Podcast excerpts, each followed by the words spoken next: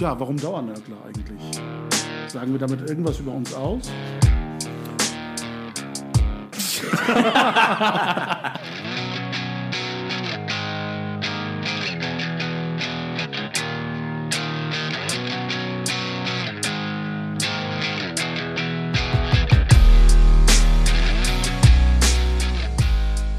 Herzlich willkommen ähm, zu einer neuen Episode der Dauernörkler. Wie gewohnt auch heute wieder an den Mikrofonen Engin Karahan, Eren Güvercin und Murat Kaiman. Heute haben wir aber auch einen spannenden Gast dabei, Josef Sattler aus Berlin. Herzlich willkommen. Wenn du kurz dich zu Wort meldest, damit das Publikum auch deine Stimme einordnen kann. Ja, hallo, hier ist Josef. Freut mich dabei zu sein. Ja, herzlich willkommen. Wir haben Josef zum Jahresabschluss eingeladen, in unserer äh, Episode ein bisschen über äh, seine Biografie, seine Erlebnisse und Erfahrungen äh, zu berichten, weil er ähm, aus unserer Sicht ganz spannende Eindrücke mitgebracht hat.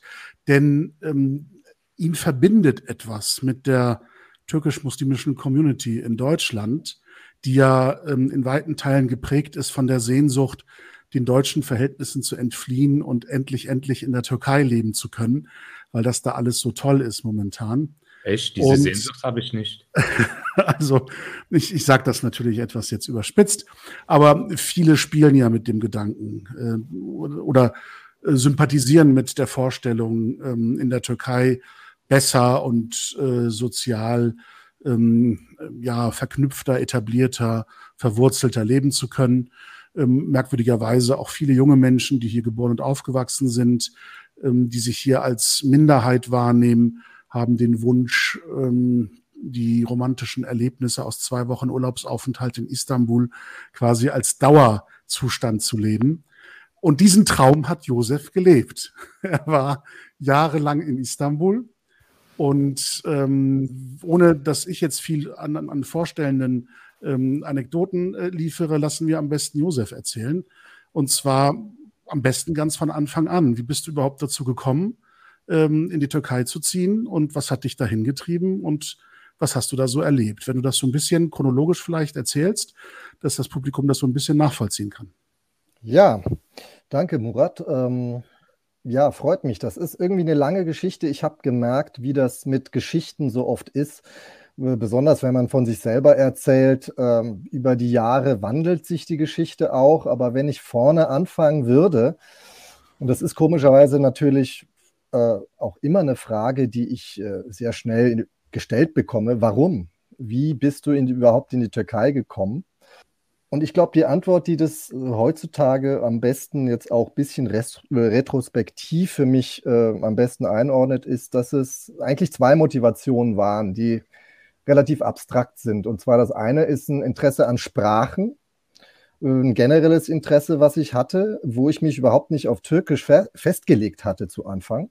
Und das andere ist wahrscheinlich äh, die Neugier, raus aus der Welt zu kommen, raus aus den eigenen vier Wänden. Ich denke, da wurde mir auch viel mitgegeben durch relativ äh, ja, internationale Eltern, ähm, aber ich bin schön in, in Deutschland aufgewachsen, habe Abi gemacht und hatte bis dahin jetzt noch nicht so viel Berührungsmöglichkeiten, äh, Flächen. Ich hatte jetzt nicht, ich war weder in einem ähm, in einer Nachbarschaft, die jetzt dadurch ausgezeichnet war, einen sehr hohen Anteil an türkeistämmigen Personen äh, äh, dort zu haben. Äh, Ne? Heidelberg ist bei mir die Stadt, wo ich äh, Abitur gemacht habe und geboren bin auch, also die Zeit dort verbracht habe.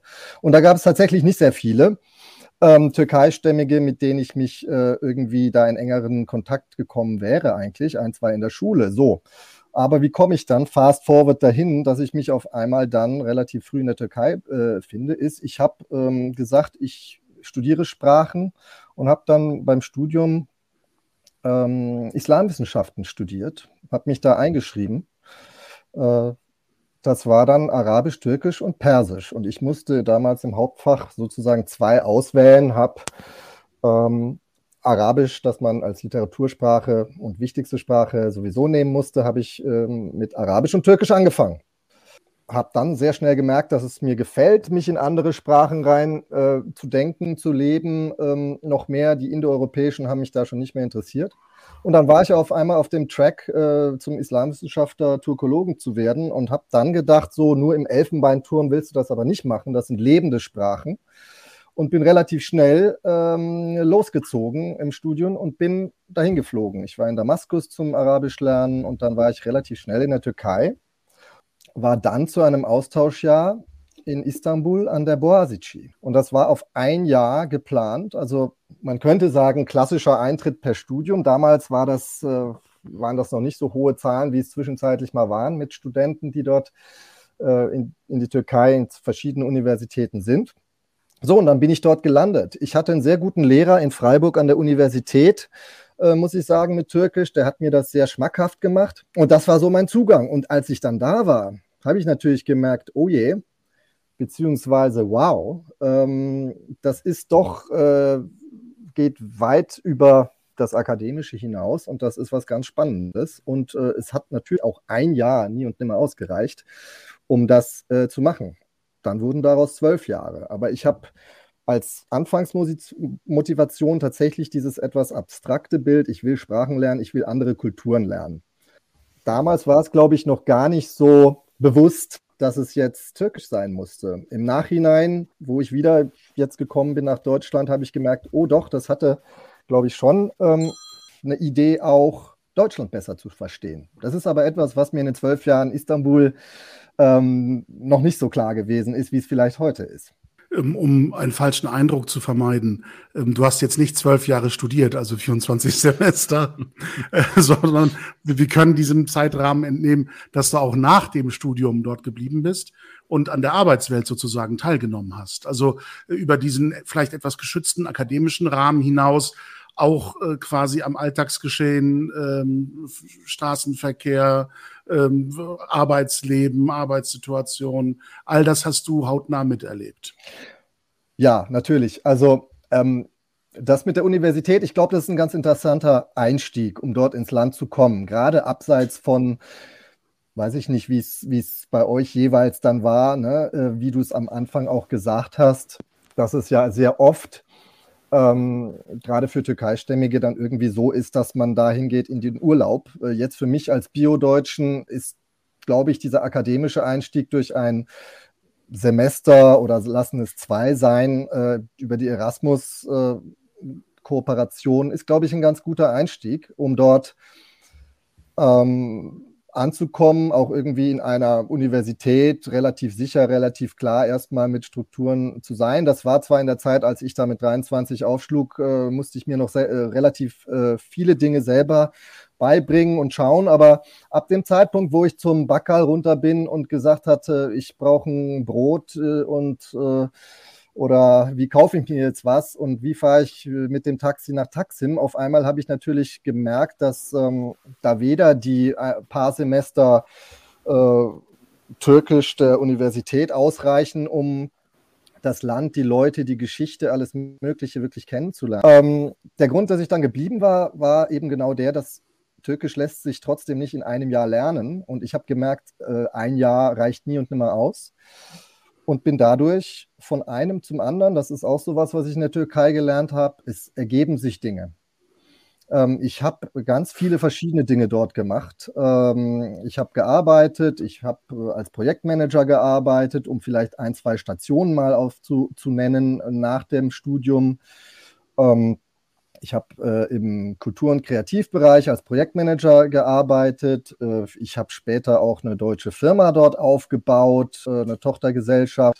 Ähm, ich habe als Berater gearbeitet, äh, ja, und war da eigentlich in Istanbul zwölf Jahre, bis 2017. Die Tatsache, dass du ähm, nicht verhungert bist in dieser Zeit, lässt uns darauf schließen, dass dein Einkauf beim Backgal recht erfolgreich gewesen sein muss. Also du hast zumindest ähm, äh, sagen können, was du da brauchst. Und die haben dich auch verstanden offensichtlich. Das wiederum ähm, hindert uns drei, Engin, Edan und mich, ähm, jetzt äh, quasi an dir vorbei irgendwelche Kommentare in deine Richtung loszulassen. Yani laf sokuşturma imkanımız yok şimdi burada değil mi? Arkandan bir şey söyleme imkanımız yok. Anlıyorsun sen resmen bizi. Um, ben zaten öf, öyle bana laf e, hiç kimse atmaz yani bundan sonra. 12 sene İstanbul'dan sonra taksicilerden tut şey kadar tut kim varsa çok kolay değil artık. Hatta başka bir şey var. Ben konuştuğum zaman ben şöyle anlatıyorum. Benim olgun hayatımda en uzun kaldığım, en uzun yaşadığım şehir İstanbul. Yani bana sorarsan Murat sen nerelisin? Bir şekilde İstanbulluyum e, demem lazım. Çünkü kendi kendime yani en uzun yaşadığım e, şehir orası. Böyle bir Peki, şey var. Ya en azından Peki, bu dördümüzün arasında bunu söyleyebilecek en e, haklı kişi sensin yani. Bizim böyle bir ifade bulunmamız zaten mümkün değil. Biz İstanbul turistiyiz yani sonuçta. Valla benim, kurzer, benim en azından Doğu İstanbul. Hinweis nur, nur ganz kurzer Hinweis an die Zuschauer oder Zuhörer, die jetzt nicht mitkommen. Ähm, naja, 60 Jahre Anwerbeabkommen haben wir jetzt im zurückliegenden Jahr gefeiert. Das war ausreichend Zeit, um Türkisch zu lernen, um auch diesem Gespräch zweisprachig zu folgen. Alle, die das jetzt nicht geschafft haben, ziehen in dieser Episode ein bisschen den kürzeren, dass sie nicht alles mitbekommen. Aber vielleicht ist das ja ein Anreiz, die Episode auch nochmal mit äh, türkischsprachigen Freunden zu hören und sich übersetzen zu lassen, was da gebrabbelt wird gerade zwischen uns. Also wir werden bis zum Ende der Episode ein bisschen hin und her switchen in den Sprachen. Das mögen man uns nachsehen. Peki İstanbul'da nerede kalıyordun? Yani kendinize Almanlara ait bir semtiniz var mıydı? Paralel toplum oluşturdunuz mu? Başarabildiniz mi bunu? Ee, İstanbul'da zaten uzun zamandır e, Bosporus yani Boğaz Almanları diyebilecek bir Alman toplumu var. Şimdi onlar 1900 yıllara kadar e, yani uzanan bir hikayesidir. Yani o dönem gibi tabii ki toplu e, bir grup değil ama e, Alman insanlar çok orada. Yani bunu da ben sonra fark ettim. Fakat yani bana sorarsan ben altı kere e, taşındım galiba. Yedi kere e, taşındım İstanbul'da. Farklı semtlerde yaşadım. Bazen biliyorsunuz işte Avrupa tarafı ya da Asya tarafında biraz seç, seçmen gerekiyor. Yoksa trafikte kalırsanız kalırsınız çok fazla. Ben hep Avrupa tarafında. Önce Boğaziçi Üniversitesi'ne yakında Boğaz manzaralı yani yaşayabildim. O çok büyük bir zevk. Beyaz Türk, Beyaz Türk. beyaz Alman, beyaz Türk, Türkiye. Yok. Şöyle şöyle söyleyeyim. Yani İstanbul'da her şey var. Bunu çok hızlı öğrendim bir sürü şey var. Yani orada farklı şekillerde e, oturabilirsiniz, yaşayabilirsiniz. E, burada yani çok çok büyük bir yelpaze bir bir şey görüyor biliyorsunuz ve bu benim için çok önemliydi. O yüzden zaten o kadar sürdü e, onu keşfetmek. Çünkü ben e, hep devam ettim. Bir bir şey bir şeyler yeni öğrenebileceğim şeyler olduğu zaman devam ettim oradan. E, o yüzden toplam 12 sene oldu.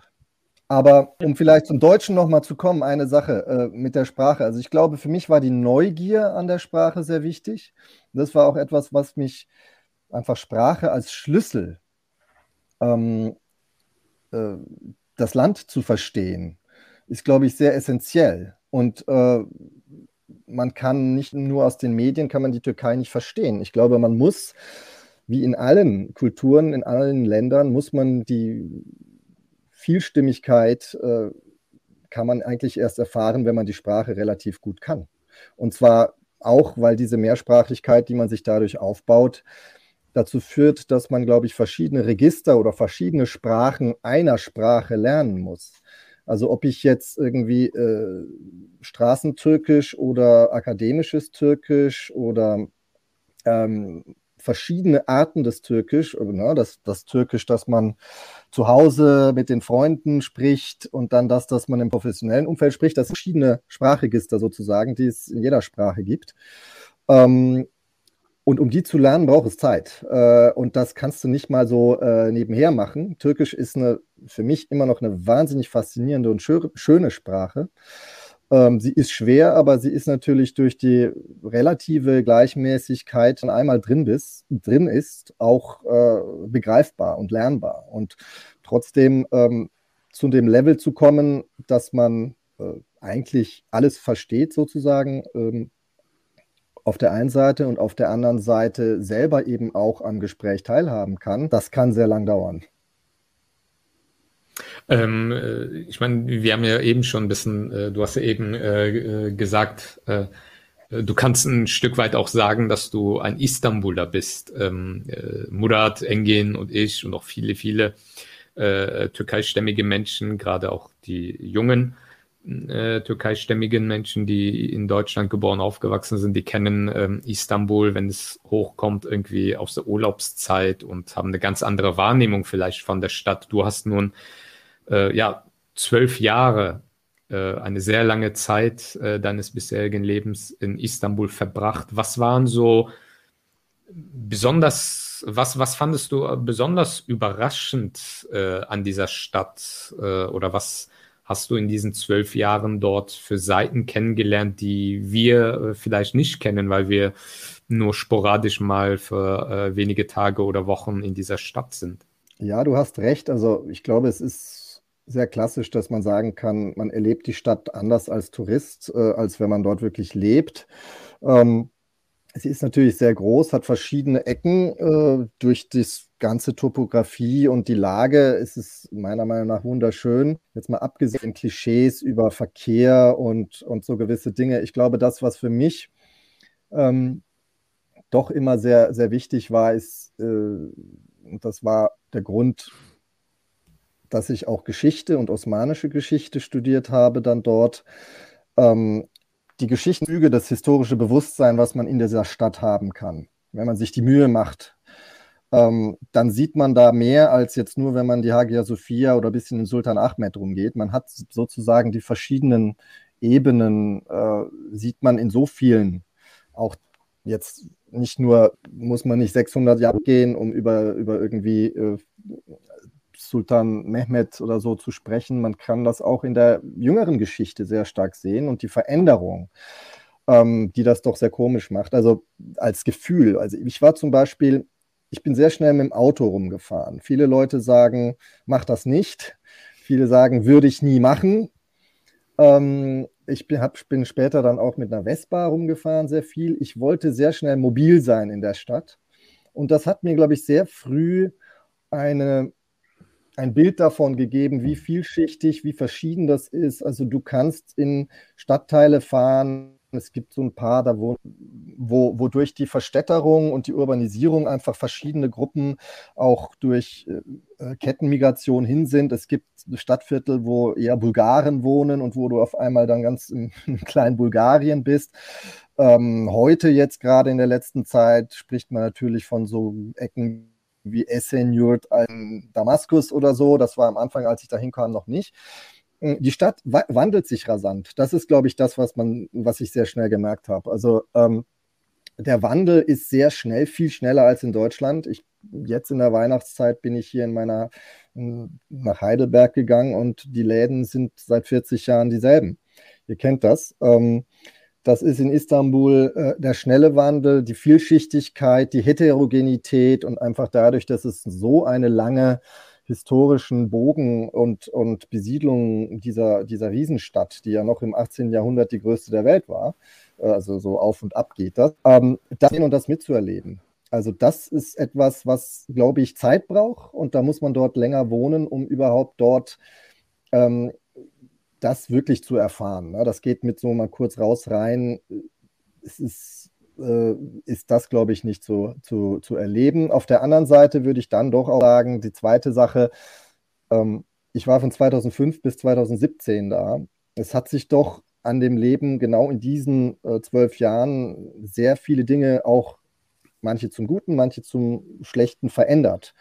Äh, die Einschnitte, die ziemlich stark sind. Also weil wir das in Deutschland oft so, äh, so groß oder so hautnah dann nicht, entweder nicht mitkriegen oder auch von hier nicht kennen aus Deutschland. Das ist äh, diese Dynamik, die politischen Entscheidungen teilweise, die einfach äh, das Leben verändern. Ne? Also das kann eine banale Sache sein, wie irgendwie der, dass man nicht mehr Zigaretten rauchen darf in geschlossenen Räumen in Taksim 2009. Das kann, was auf einmal den ja, äh, sehr viel verändert hat. Und dann kann man natürlich eine Reihe aufzählen an einfach einschneidenden Erlebnissen, die immer wieder was anderes ähm, hervorgerufen äh, haben. Und ich glaube, ähm, das äh, ist schon eine ziemlich besondere Zeit dafür. Ich habe, wenn ich dann nach Deutschland schaue, was ist da in der Zwischenzeit, hat sich da verändert, ähm, hat man das Gefühl, dass es eben sehr schnell dort geht und man sich immer wieder auf neue Situationen einlassen muss ähm, und immer auch so dieses in den Tag leben. Man, das, man plant nicht viel. Ich habe nicht sehr viel in diesen zwei Jahren geplant, würde ich sagen. Ich wäre im deutschen Umfeld wahrscheinlich äh, strategischer vorgegangen. Bist du eigentlich auch uns dort begegnet? Also hattest du dort Begegnungen mit den sogenannten Almanjes, Berührungspunkte oder die dürften sich auch gewundert haben, dass da plötzlich auch ein Deutscher herumläuft, der, der sie auf Türkisch anspricht. Ja, also ich glaube, eine Kernerfahrung ist dabei, dass, äh, da könnte man auch ein Buch drüber schreiben, aber das kann wahrscheinlich jeder Biabanje in, in, in Istanbul oder in der Türkei äh, Taxierlebnisse. Also nicht nur, dass jeder Taxifahrer eine Tante, ein, ein, ein Onkel oder Familie in Deutschland hat, sondern natürlich ist eben diese sehr äh, natürliche Gespräch, wenn man jemanden kennenlernt, ist halt oft da. Und da merkt man natürlich, wenn man das ein, 2000 Mal gemacht hat, äh, wiederholen sich natürlich einige Dinge und wenn ich das ein bisschen überspitzt äh, formulieren darf, aber so, natürlich war die Frage, ja, neden Türkçe biliyorsun? Niye Türkçe biliyorsun? Annen Türk mü? War sehr schnell die Frage. ähm, äh, weil mein Name, ja, das ist, äh, kam in den letzten Jahren mehr und mehr, äh, weil zu gutes Türkisch, also was ich sehr schnell gemerkt habe, vielleicht erzähle ich so. Ähm, es gibt viele Leute, die waren, glaube ich, so überrascht äh, wegen mein, mein, meines türkischen fehlenden Akzentes ähm, oder äh, dass sie ähm, dass sie mich nicht einordnen konnten. Ich habe sozusagen ein großes Fragezeichen auf der Sehen, dass er den, äh, den Fluss des Gesprächs behindert hat, weil sie mich nicht in die richtige Kategorie einordnen konnten. Ähm, das hat mich nicht verwundert. Äh, das ist, glaube ich, auch ziemlich normal, äh, denn ähm, man trifft, weiß ich nicht, wie oft man eben Leute trifft, die sich diese Mühe gemacht haben, äh, Türkisch halbwegs gut zu lernen. Aber das Komische war eben, ich habe eigentlich nach Strategien gesucht, wie ich dieses diesen Überraschungsmoment, den ich bei anderen Leuten hervorrufe, möglichst schnell wieder aus der Welt schlafen, schaffen mhm. kann, mhm. weil ich natürlich über inhaltliche Sachen sprechen möchte. Ah, Sie ähm, sprechen dann, aber gut Türkisch. genau. Ähm, das äh, das habe ich natürlich sehr viel gehört. Ähm, das ist natürlich, äh, da schwingt immer sehr viel äh, Respekt äh, mit, aber auch große Verwunderung. Warum? Also hm. äh, die, die Überlegung, warum man sich jetzt das antun würde, als ein Westler ähm, sozusagen Türkisch zu lernen, hat doch bei vielen Leuten immer wieder Verwunderung hervorgerufen. Das ist, äh, muss ich schon sagen, dass das mir in vielen ähm, äh, Situationen passiert ist, auch weil ich sehr viel gereist bin. Ich hatte, ich hatte mal äh, die Idee, alle 82 Provinzen zu bereisen. Ich habe es noch nicht geschafft, aber ich hoffe, dass ich das ähm, vollenden kann irgendwann. Und deine Almanje-Begegnungen? Genau, zu den Almanje-Begegnungen, da war es eben so, ähm, da verschiedene, äh, ganz verschiedene äh, auch, also erstaunen, dass man so lange in der Türkei ist, äh, wie man wieder, ne, wenn ich dann irgendwie gesagt habe, ja, damals 2005 war es so und so, äh, als ich kam. Ähm, äh, ist es ein Horizont, der natürlich irgendwie nicht alle auf den, den nicht alle auf dem Schirm haben, aber äh, ansonsten ich habe nicht, das waren eher spontane Begegnungen, muss ich sagen. Ne? Also eher, äh, man überhört mal, wenn die Deutsch miteinander reden, nach dem Weg fragen äh, und, und dann kann man da schnell einsteigen sozusagen.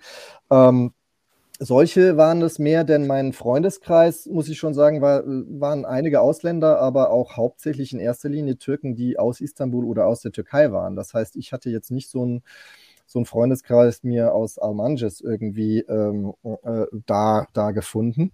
Äh, immer waren welche da dabei. Mm, aber wenn man sich das ja ein bisschen anschaut mit der, mit der Bewegung, ich bin auch zu einer Zeit gekommen, gerade zwei, zwischen 2007, 8, 9, 10, würde ich sagen, wo ja die, ähm, wo es ja so war, dass, dass äh, mehr Menschen tatsächlich aus, der, aus Deutschland in die Türkei gezogen sind. Ne? Das heißt, da war die Migrationsbewegung äh, für ein paar Jahre äh, mehr in die andere Richtung, in die Türkei. Deswegen habe ich dort natürlich schon einige Almanjes getroffen, die, die es gibt, äh, die natürlich da sind, aber Ich weiß nicht, äh, Engin, ich könnte dir jetzt, äh, das sind immer interessante Gespräche gewesen. Ich habe jetzt da keinen kein Standard, ähm, außer der Frage, wieso ich mir das antue äh, oder äh, wie schön ich es eben habe, dass ich äh, in der Türkei sein kann. Diese zwei, zwischen diesen zwei Extremen äh, ging das irgendwie auf und ab.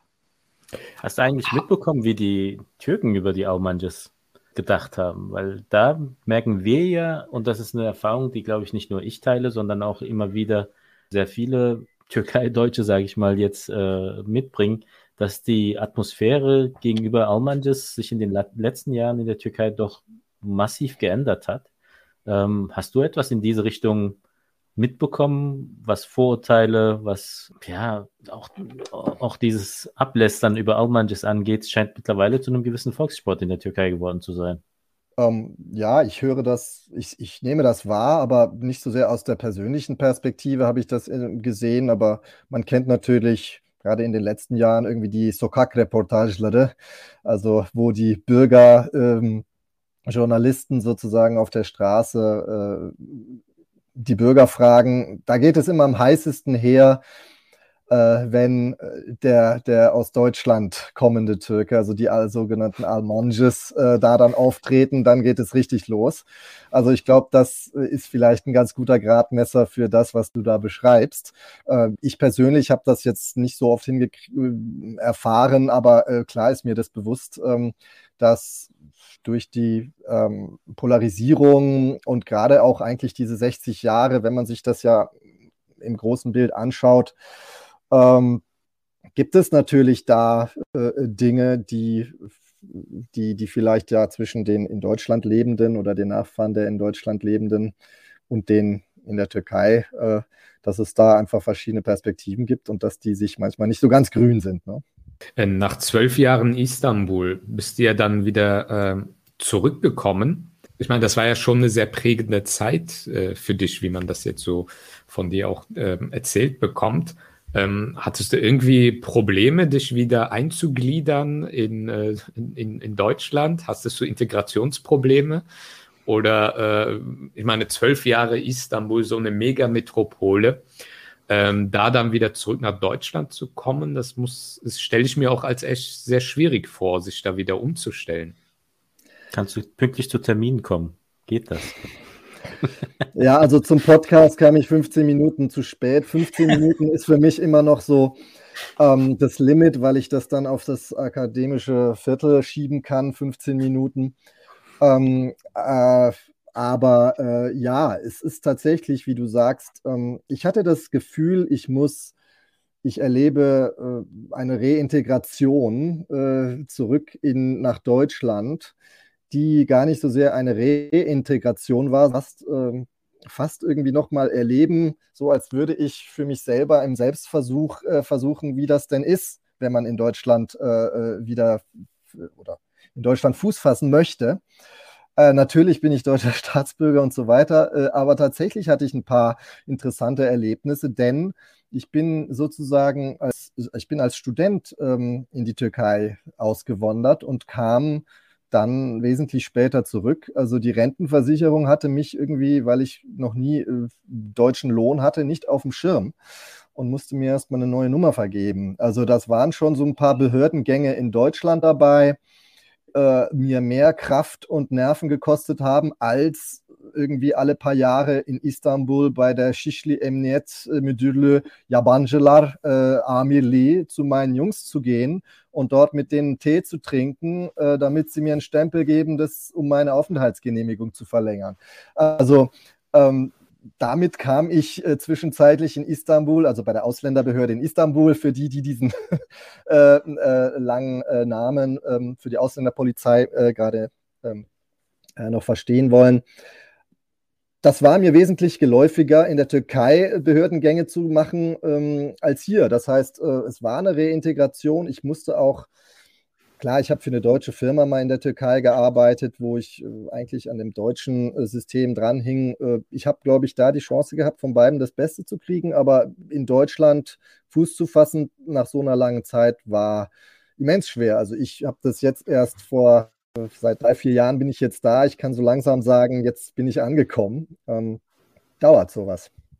willst du jetzt wirklich sagen, dass die Behördengänge in Istanbul leichter sind als in Deutschland? Also meine Erfahrung war, also ähm, äh, zum Beispiel, wenn wir halt in den Sommerferien, ähm, als man noch Schüler war, äh, in Istanbul war, hat man ja dann halt auch diese Behördengänge, die mein Vater damals erledigen musste, halt, halt mitbekommen. Ich hatte immer so, das war mein Eindruck so, dass das echt eine Tortur war, dass man von A nach B und dann nach C und dann wieder nach A geschickt wird und äh, da konnte man schon äh, leicht irre werden, aber du hast ja anscheinend äh, andere Erfahrungen gemacht, dass das relativ äh, äh, pragmatisch die Dinge, die du da zu lösen hättest, äh, hinbekommen hast.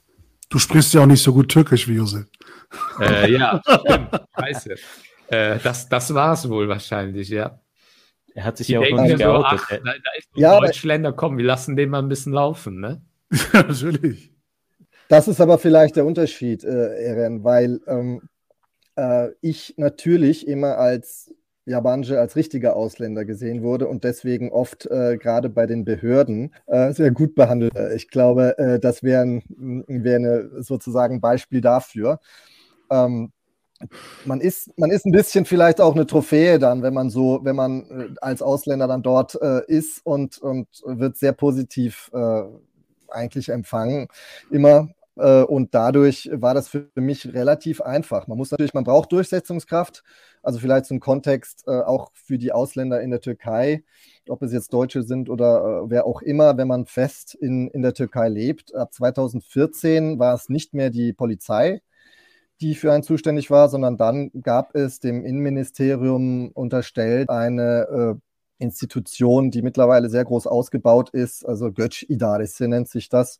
Das ist, äh, ja, würde dem BAMF so also ein bisschen entsprechen oder ist eben eine Ausländerbehörde, eine eigene untergeordnete Behörde ähm, des Innenministeriums. Und da ist das wesentlich äh, es hat ein bisschen gedauert am Anfang, ähm, dass das äh, auch ein bisschen aufgebaut wurde.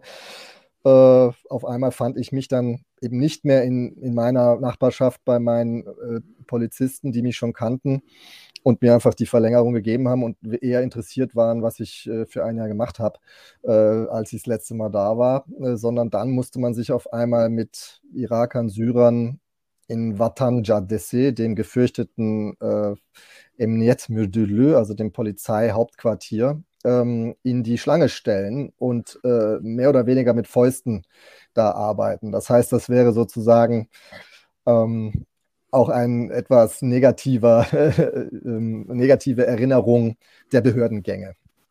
Aber das ist ja das, das ähm, buchstäblich Merkwürdige, wenn wir diese Situationen vergleichen. Wir konnten uns ja auch nicht so ein bisschen ähm, dessen erwehren, dich ein bisschen wie ähm, so ein exotisches Maskottchen zu behandeln und unser Publikum jetzt fortzuführen und zu sagen, guck mal, wie hübsch der Türkisch spricht.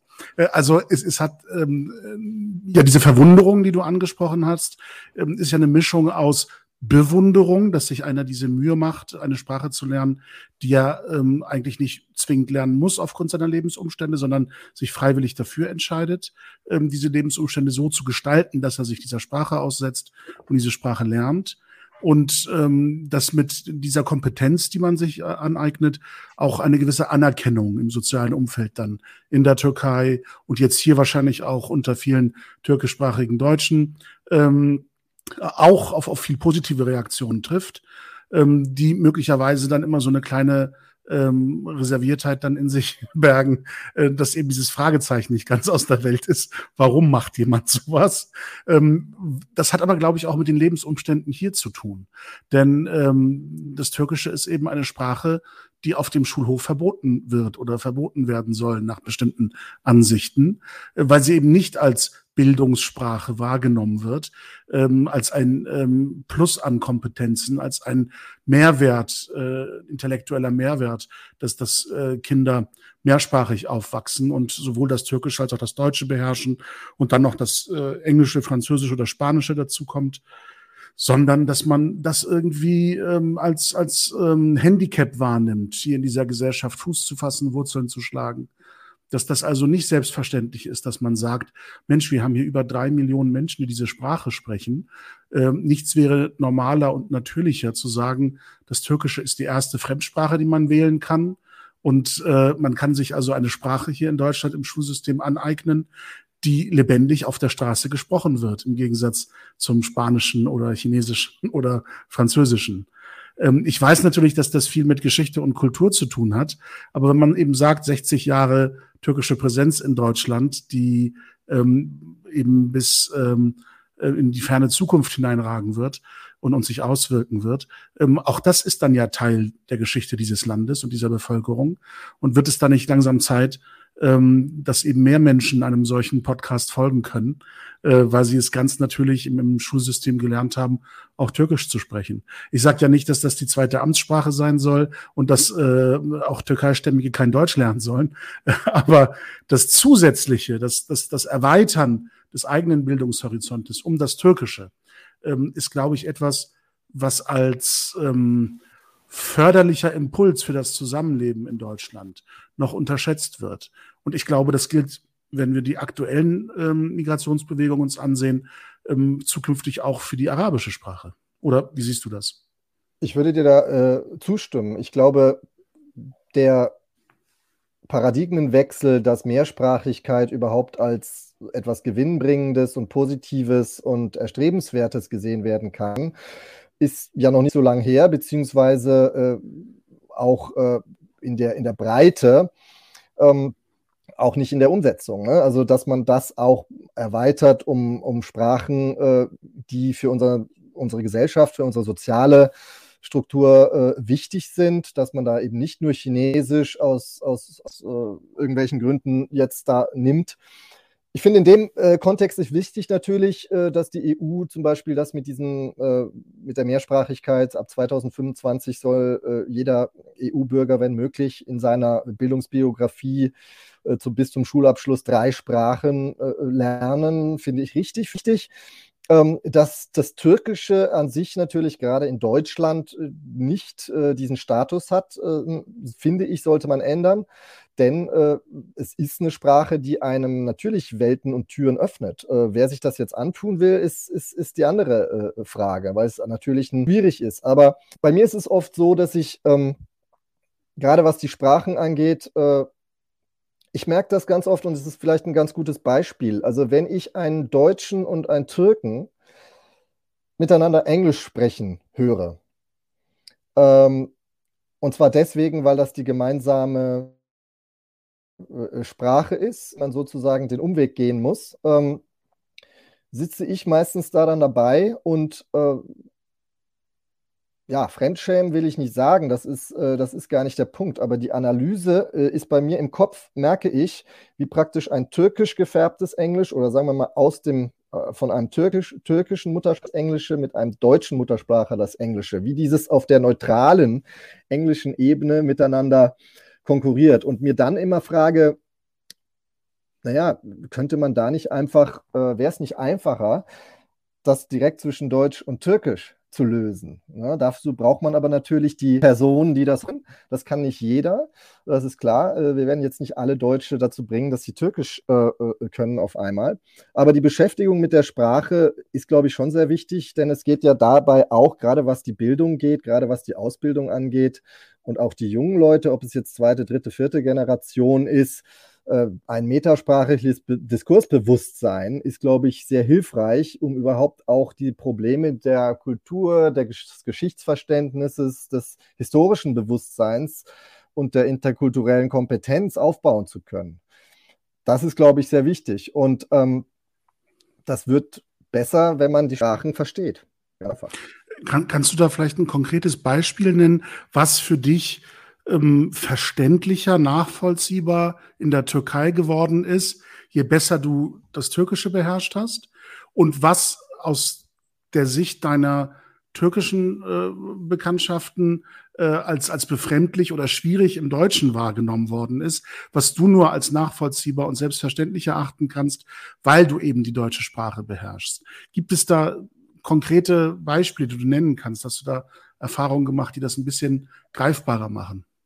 Hm, gute Frage. Also ich habe jetzt hier nicht irgendwie hm, das konkrete Beispiel, an dem ich das illustrieren könnte, aber ähm, abstrakt würde ich sagen, eben jede Sprache hat ihre eigene Logik äh, dahinter. Ne? Also es, ich will jetzt nicht linguistisch damit argumentieren, dass der Satzbau anders ist, äh, Subjekt, Prädikat, Objekt und solche Schichten.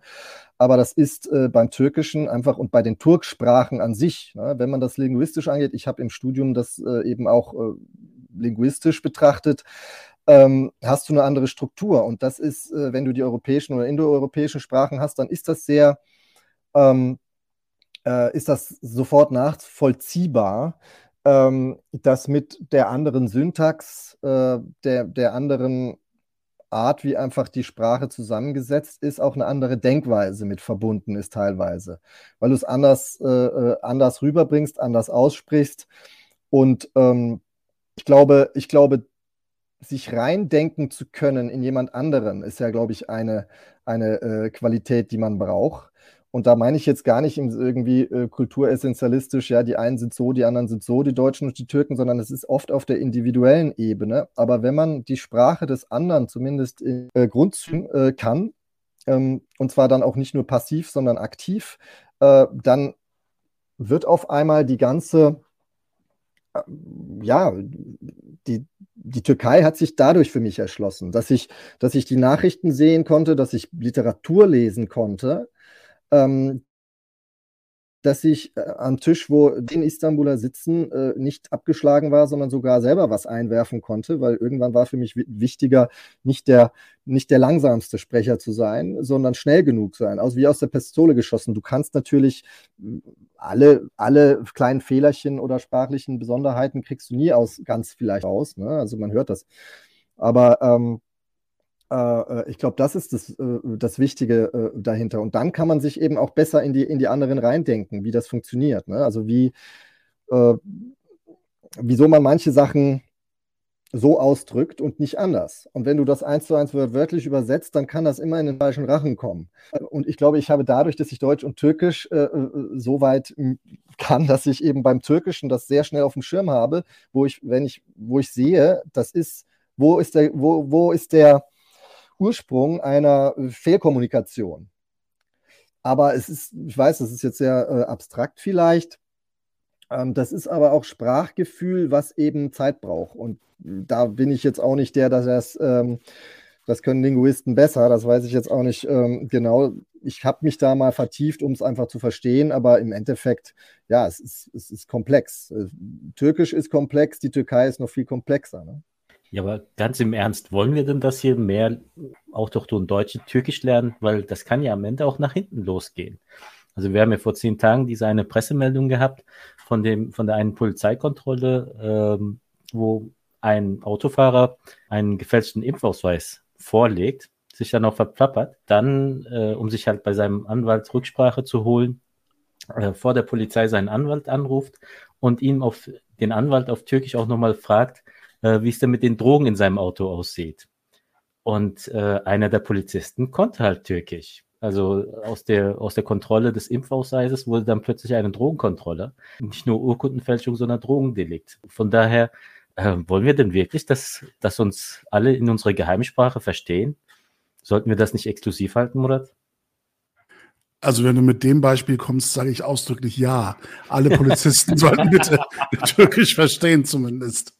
Ähm, als Jurist kann ich da keine andere Meinung haben als deutscher Jurist, der, der verfassungstreu und rechtstreu hier lebt.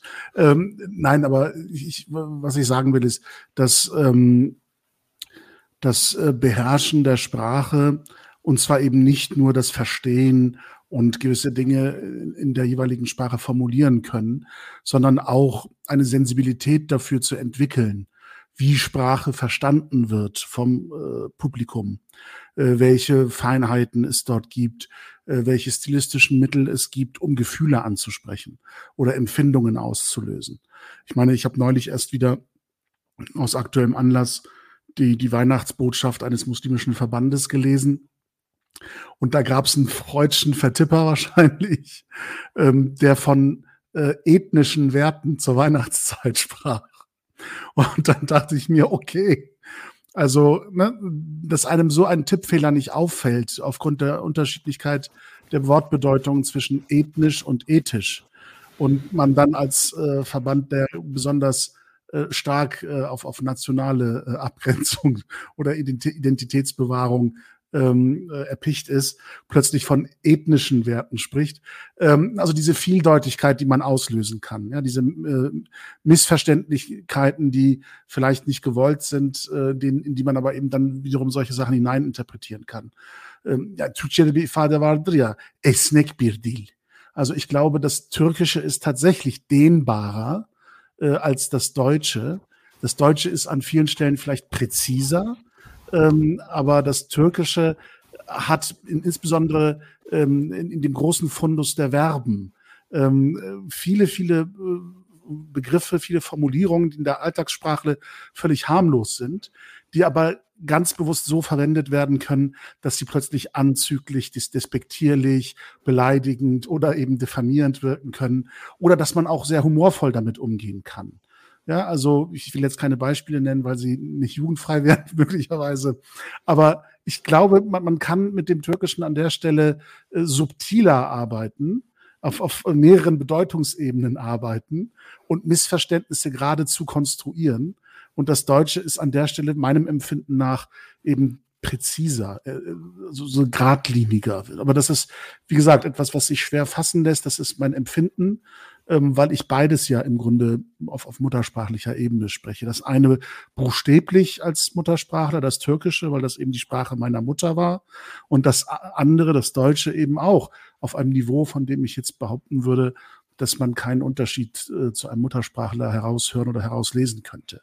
Und insofern ist das ja auch eine Form von Aneignung, ähm, nicht nur von Sprache, sondern auch von Denkart, Lebensweise, Kultur, Geschichte, die über Sprache transportiert wird und ähm, auf, in der Sprache eben auch wirkt, ne, dass wir ganz bestimmte Begriffe eben nicht verwenden, weil sie geschichtlich vorbelastet sind. Und ähm, diese Besonderheit hat man eben ähm, je nach Sprache, Kultur und Geschichte nur im engen Zusammenhang dieser Phänomene. Und ähm, die sind auf andere Sprachen vielleicht nicht transportierbar. Ist es aber dir schon mal, Josef, äh, vorgekommen, dass du in türkischer Sprache geträumt hast?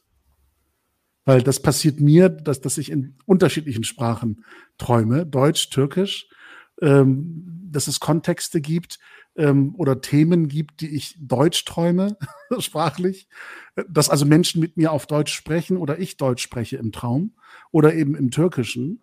Und interessanterweise, ich bin jetzt seit gut 15 Jahren äh, verheiratet mit einer Deutschsyrerin, die, die eben auch Arabisch spricht.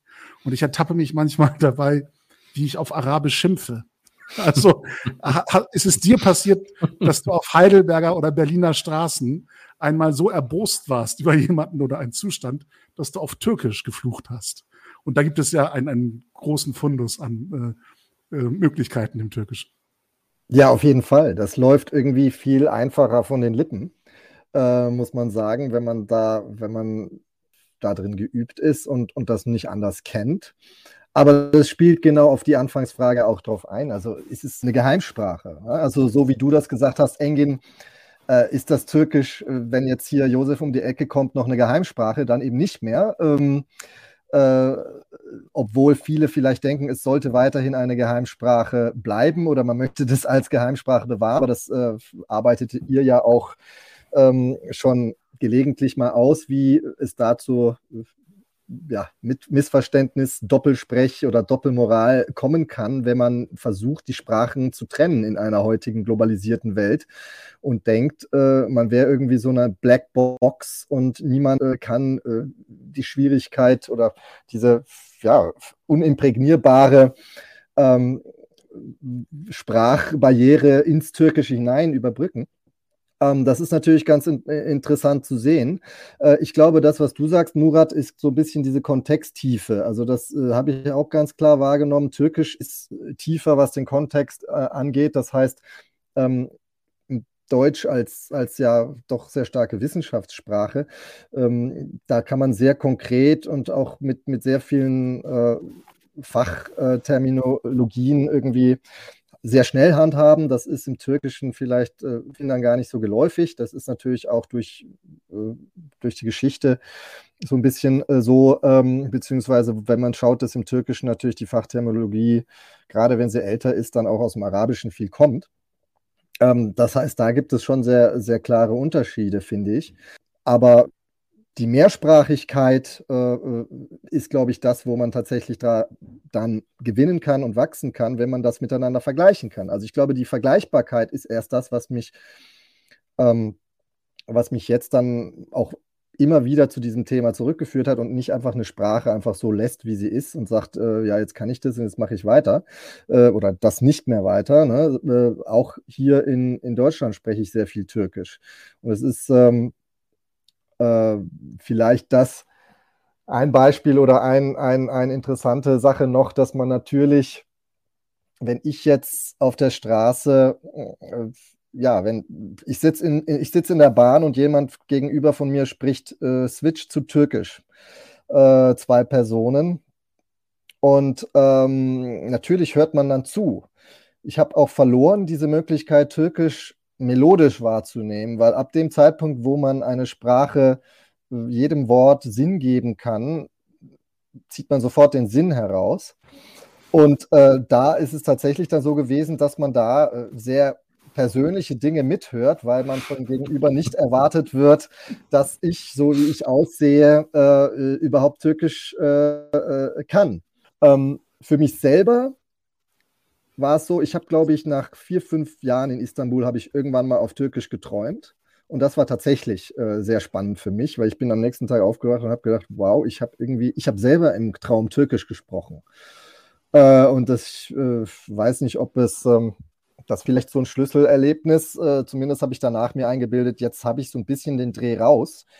Denn im Schnelldurchlauf vom Türkisch war es so, dass ich äh, richtig Sätze bilden konnte. Das hat mal erst mal locker ein Jahr in Istanbul äh, gedauert, dass es nicht irgendwie nur einzelne Wörter waren. Mm, mm, und dann habe ich sicher drei, vier Jahre gebraucht, dass ich überhaupt ähm, ja, ein bisschen Konversation machen konnte. Ich habe mir aber die Zeit genommen und äh, irgendwann lief es dann so, dass ich nur noch Türkisch gesprochen habe. Und jetzt ist es tatsächlich so, dass ich jahrelang in meinem Alltag äh, 70, 80 Prozent Türkisch gesprochen habe und dann eben noch Englisch und Deutsch nebenher. Von daher, Schimpfworte habe ich, glaube ich, ziemlich aber aus meinem Wortschatz äh, wieder äh, verbannt. Ähm, denn das ziemt sich für den Nicht-Türken doch nicht so sehr, finde ich. Na, ich will mal ein Beispiel nennen. Als ich noch äh, jünger war, habe ich mit Studienkollegen und, und, und anderen Freunden zusammen ähm, so, so einen Pauschalurlaub an der türkischen Riviera gebucht. Und ähm, die, die ähm, Situation war halt so, ähm, dass das Flug und Hotel und so weiter vom Reiseveranstalter eben vorbestimmt waren, man die Informationen erhielt und dann eben runterflog und dann mit einem Shuttle-Service zum Hotel gebracht worden ist. Also man hat sich nicht aktiv um die Unterkunft bemüht oder rausgesucht oder so etwas.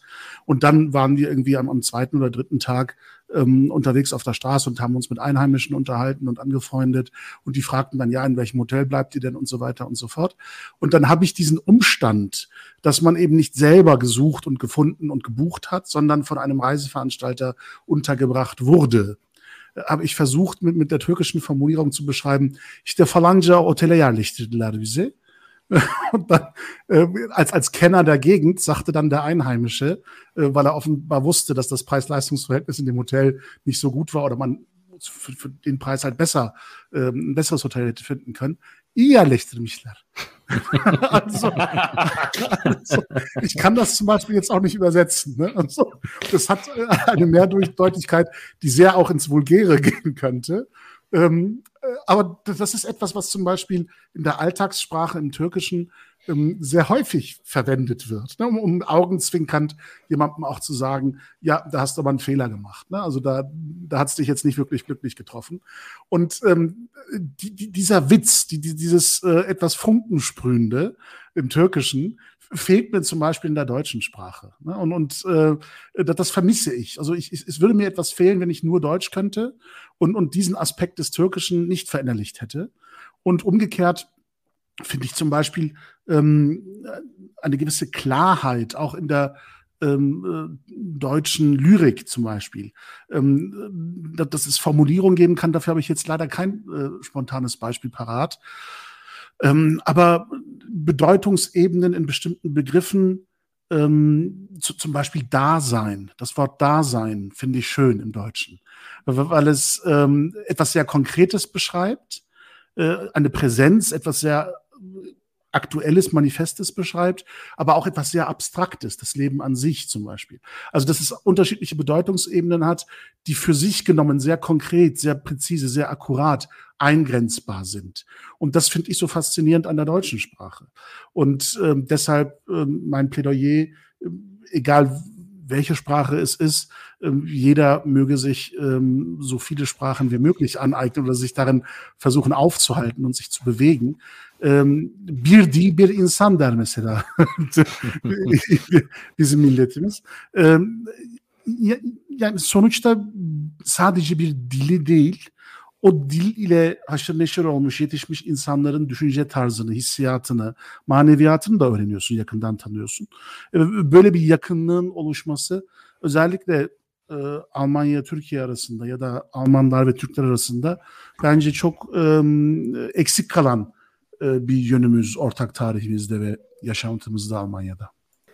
Bir konu alanını unuttuk aslında. Josef aslında e, ilk girişte söylemişti Almanya bakış açısı da değişiyor diye. Türkiye'de 12 sene yaşadığında Almanya'ya baktığında e, değişen neydi? Yani çok daha milliyetçi bir Alman mı olmaya başladın?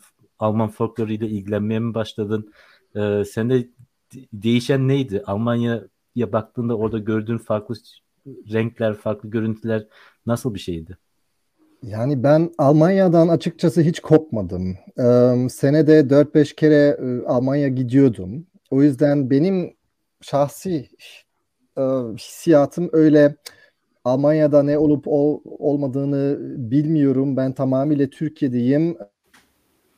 E, ondan sonra Almanya dönüp şaşır.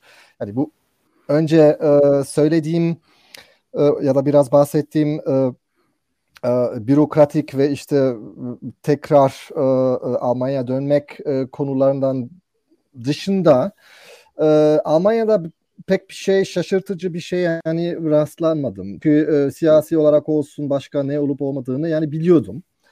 Um, ama bakış açısı tabii ki yani değişti. Ee, şöyle özetleyeyim yani özellikle tabii ki siyasi konularda. Ben 2005'te e, Türkiye gittiğimde e, yepyeni hatırlıyorum işte Türkiye Strasbourg'da e, şey imzaladı. E, Avrupa Birliği'nin e, müzakerelerin başlaması. E, Ekim 2005'te yani doğru hatırlıyorsam. E şimdi gittiğim zaman 2017'de bambaşka bir noktadaydık. Şimdi tabii ki diyebilirsiniz ta, o siyaset bu aslında insanlar arasında hiçbir zaman bir e, bir problem e, olmadı vesaire ama bunlara hikaye bence. Tabii ki etkiliyor. Özellikle Türkiye için e, çok önemli. Çünkü dil bağlamında Türkiye'nin çok siyasilaşmış bir dildir. Bunu mesela çok ilgimi çekti erkenden. Çünkü aile içi konuşma tarzı farklı olabilir. Ama Türkiye'de herhangi bir hiyerarşik yapı içerisinde ve her şey hiyerarşi e, hiyerarşik bir yapı içerisinde bir sistemin içerisinde o kadar siyasileşmiş bir dil var yani çok önemli çok kısa çok kolay bir şekilde bir vurgu yapabiliyorsunuz um, ve bunu görünce tabii ki bu Türkiye Almanya'daki arasındaki ilişkiler bir şekilde etkiliyor ee, ve orada yani Türkiye'de diyoruz ki kutuplaştık yani Türkiye'de um, yani siyasi gündem o kadar yoğun ki bunun bunun hesabı tabii ki görülüyor. Yani şimdi şu andaki durumdan ziyade son 10 15 yıl diyelim e, benim yakından işte Türkiye takip ettiğim ve hatta bir se, e, e, en uzun zaman orada yaşadığım zaman da e, bu Türkiye'deki işte insanlara büyük bir şekilde etkilemiş. Yani etki çok büyük. Ve bunun Almanya'da bir şekilde fark etmiyorsun. Hani gerçekten hmm. şimdi annemlere anlatıyorsam Türkiye'de gerçekten yani normal haberler dışında yani macht die FAZ auf, macht die Zeit, Zeit auf und sowas. Also natürlich kann man viel sich informieren, aber es ist ähm, es ist nicht das, was man wirklich tatsächlich, äh, wenn man dort lebt, eben mitkriegt, was wir ja schon hatten.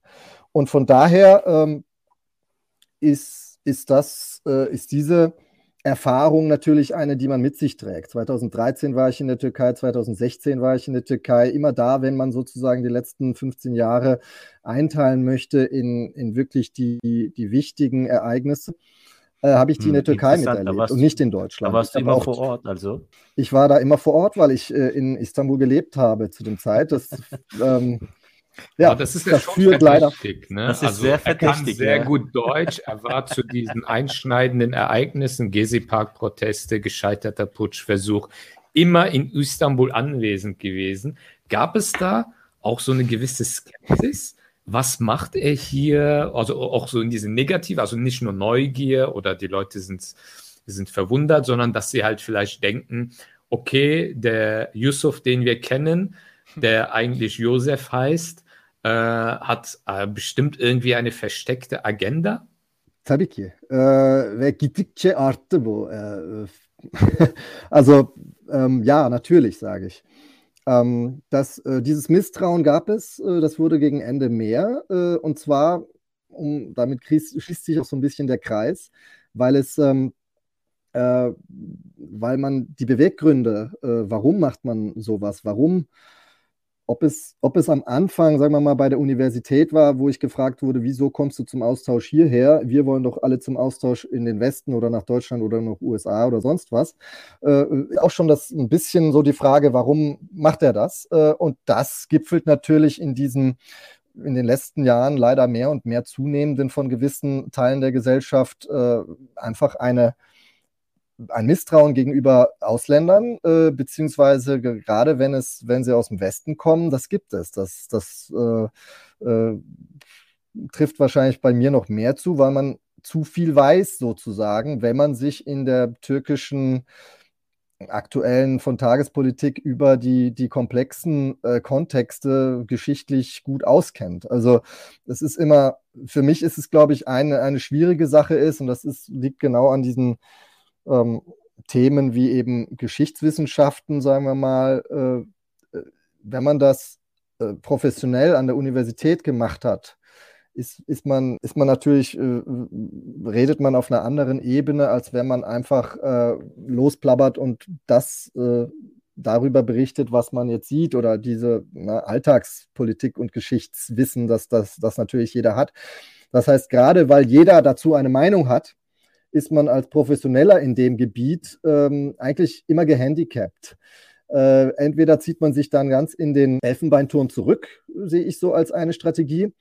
Ähm, wenn man aber ein bisschen kommunikativer und auch Wissenschaftskommunikation machen möchte, und äh, ich glaube, das sollte es mehr geben, und da meine ich jetzt nicht nur Pandemie, Wissenschaftskommunikation, das heißt, wo, ähm, äh, wo jetzt äh, die Virologen sprechen, sondern tatsächlich äh, ist es doch sehr wichtig für, für soziologische, gesellschaftspolitische Betrachtungsweisen, heutzutage mehr Wissenschaftskommunikation in verschiedene Communities wieder reinzutragen. Denn diese Fragen muss man ansprechen. Wie kommt man denn überhaupt zu einer Meinungsbildung in dem Sinne? Äh, und da ist es eben so schwierig, weil Themen wie Geschichte, Themen wie Politik ähm, da äh, äh, hat jeder eine Meinung und wenn man da äh, spezialisiert ist, kommt man gegen diese Meinung sehr schwer äh, entgegen. Das heißt, ich habe osmanische, ich habe Osmanisch gelernt, äh, Arabisch gelernt, das heißt Osmanisch lesen, kann ich lesen, ich habe Recherchefähigkeiten, ich war im,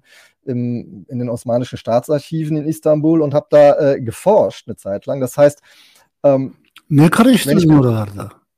İşte. Um, yani Yusuf kardeşimiz büyük resmin bir parçası.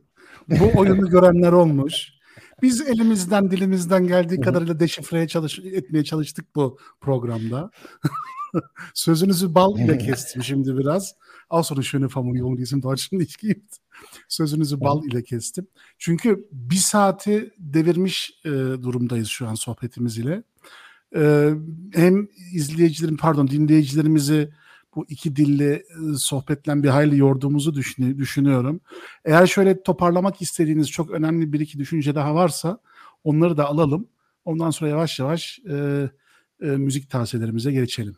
Evet biraz e, öyle Türkçe söyleyeyim bakın. öyle öyle başlayayım. Yok benim için birkaç tane tabii ki husus var. Biraz yani bu Weihnachten, yılbaşı arasında bir sohbet oldu. Ben işte zaten teşekkür, teşekkür ediyorum size yani beni davet ettiğiniz için. Bir iki tane şey söylemek istiyorum tabii ki. Çünkü şu anda da bunu hiç konuşmadık. Yani işte şu anda Almanya'da ne yapıyorum vesaire. Yani biraz oradan şuradan böyle bir Türkiye'de ne yaptın, nasıl oldu dil ve diğer mevzular üzerinde konuştuk. Ama senin ne yaptığın apacık belli ama sen hikayeni yine de anlat yani. Benim benim o konuda söylemek istediğim şey şu. Yani Türkiye Almanya arasında e, işte bazı insanlar ciddi bir şekilde doğru e, adımlar atmak istiyor. Yani doğruluğunu görmek istiyor, e, yapmak istiyor. Ben onu görüyorum. Ama aynı zamanda bu çok zor bir iştir. Yani çünkü sağdan soldan her taraftan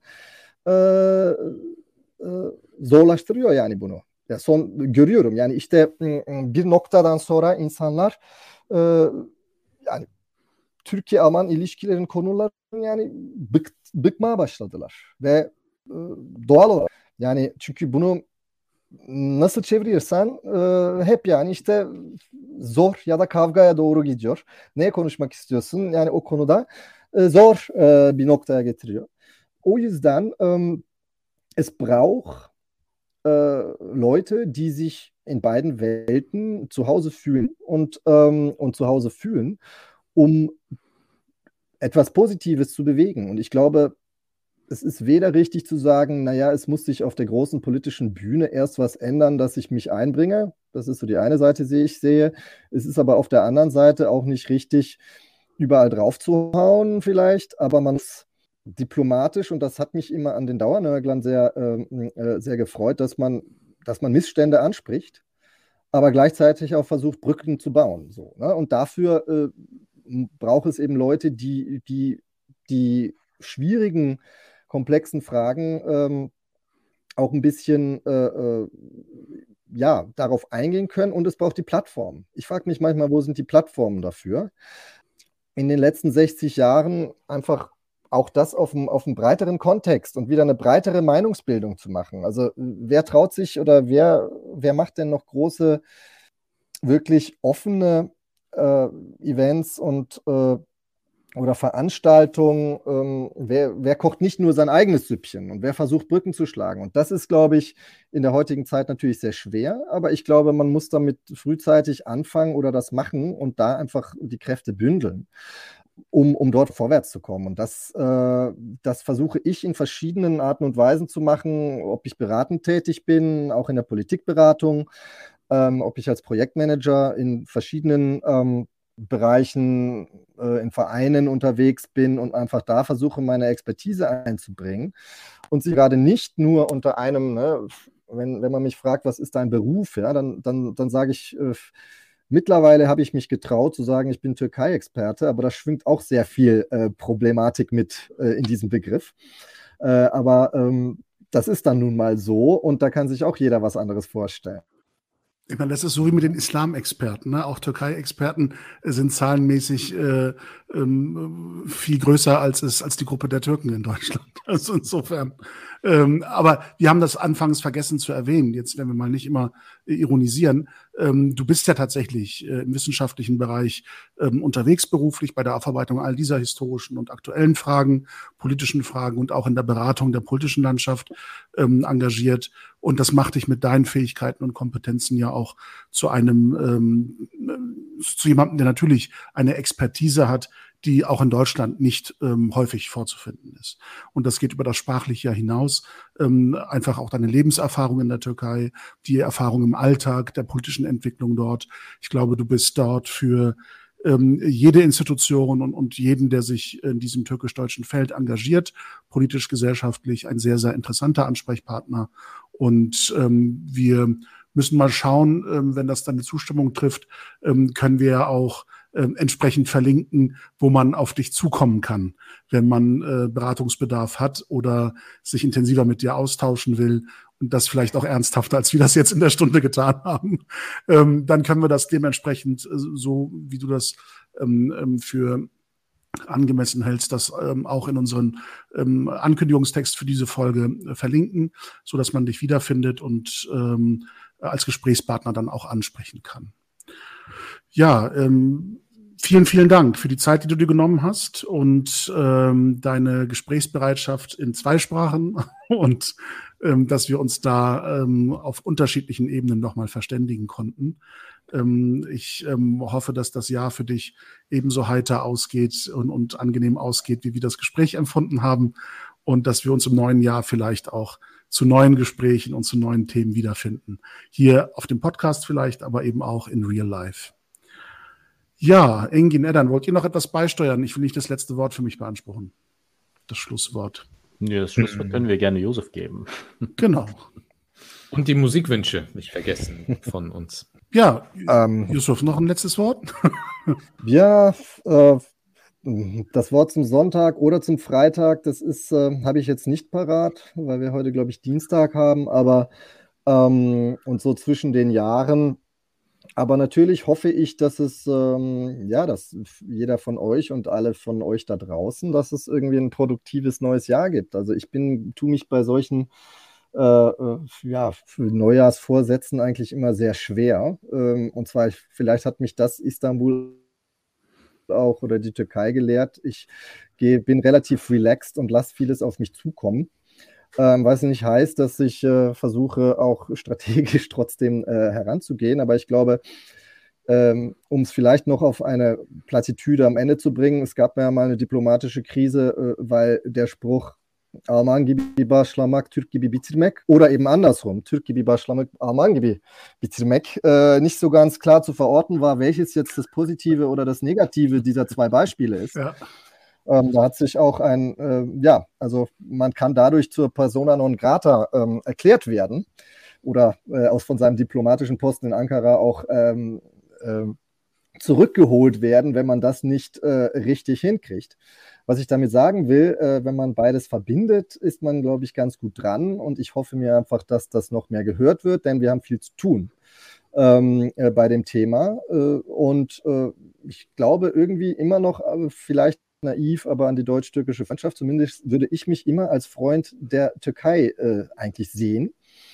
Ähm, äh, und das ist, äh, das, das, das ist mehr als eben auf, auf tagespolitischer oder, oder parteipolitischer Ebene zu sprechen. Und das ist mehr als, als nur ähm, über Banalitäten zu sprechen. Es geht aber auch darum, die, die schwierigen Dinge ansprechen zu können und zu wollen.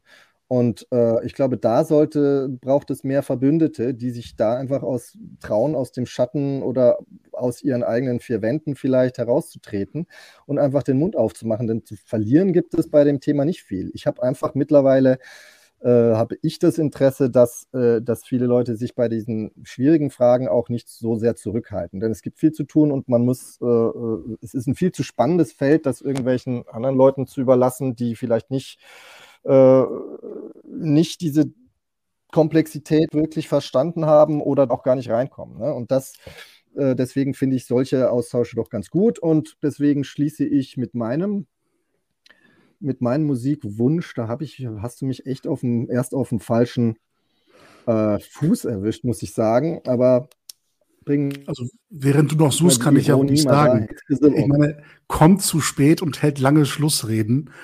Also ja. äh, türkischer als das kann man ja kaum werden. Natürlich, man, man hört sich lieber äh, am liebsten selber reden. Deswegen gebe ich euch meinen Musiktitel. Das ist Fikret Kızılok Süleyman Hep Başbakan. Oh, politische Musikempfehlung am Ende. Sehr schön, vielen Dank. Ja, Edan Engin, haut raus. Ja, ich ähm, werfe diesmal eine niederländische Musikgruppe in den Ring, die eigentlich noch relativ jung ist. Die gibt es erst seit fünf Jahren. Äh, das Interessante an denen ist, die machen aber anatolischen Rock. Auch, okay, ähm, interessante meine, Kombination. Ja, interessant ist halt auch, von den sechs Mitgliedern sind gerade mal zwei türkeistämmig. Die anderen vier äh, haben eigentlich so gesehen gar nichts mit der Türkei von der Herkunft her zu tun. Äh, die Gruppe selbst heißt Altengün, also Goldener Tag. Und das Stück, das ich äh, empfehlen will, ist Goja Dünya. Und Eran, was hat Hafti zu der ganzen Thematik zu sagen? Äh, ja, woher wusstest du das? Äh, ich nehme auf jeden Fall ein äh, Stück von Haftbefehl aus seinem äh, letzten Album. Kauft äh, meine Burger. Nein, äh, der Song heißt Kaputte Aufzüge. Okay. Äh, ist äh, sehr interessant. Ich finde die Sprache von Haftbefehl, äh, so diese Elemente der Straßenslang aus äh, Elementen aus dem Türkischen, Kurdischen und äh, ist immer sehr spannend, die Songlyrik. Ja, wir haben ja intensiv über Sprache und, und äh, Verständnis und Missverständnisse gesprochen. Ich konnte mich jetzt irgendwie nicht entscheiden, deshalb sage ich einfach beides. Das eine in der Version von äh, Santa Esmeralda, Don't Let Me Be Misunderstood. Und quasi äh, der etwas vorwurfsvollere Text von Kayahan, Beni anlamadı ya, ben ona yanıyorum. Sehr gut. Ja, herzlichen Dank ähm, an alle da draußen und an Josef und ähm, Engel und Eddern. Und kommt gut ins neue Jahr. Lasst euch impfen, lasst euch boostern. Äh, sorgt dafür, dass wir alle gesund werden oder bleiben. Und ich hoffe, dass das neue Jahr für euch vor allem Gesundheit und Glück bringt und Zufriedenheit. Und vielleicht auch eine neue Sprache. Muss nicht unbedingt türkisch sein. Bis zum nächsten Mal und auf Wiederhören. Salam alaikum. Ciao und bis zum nächsten Mal.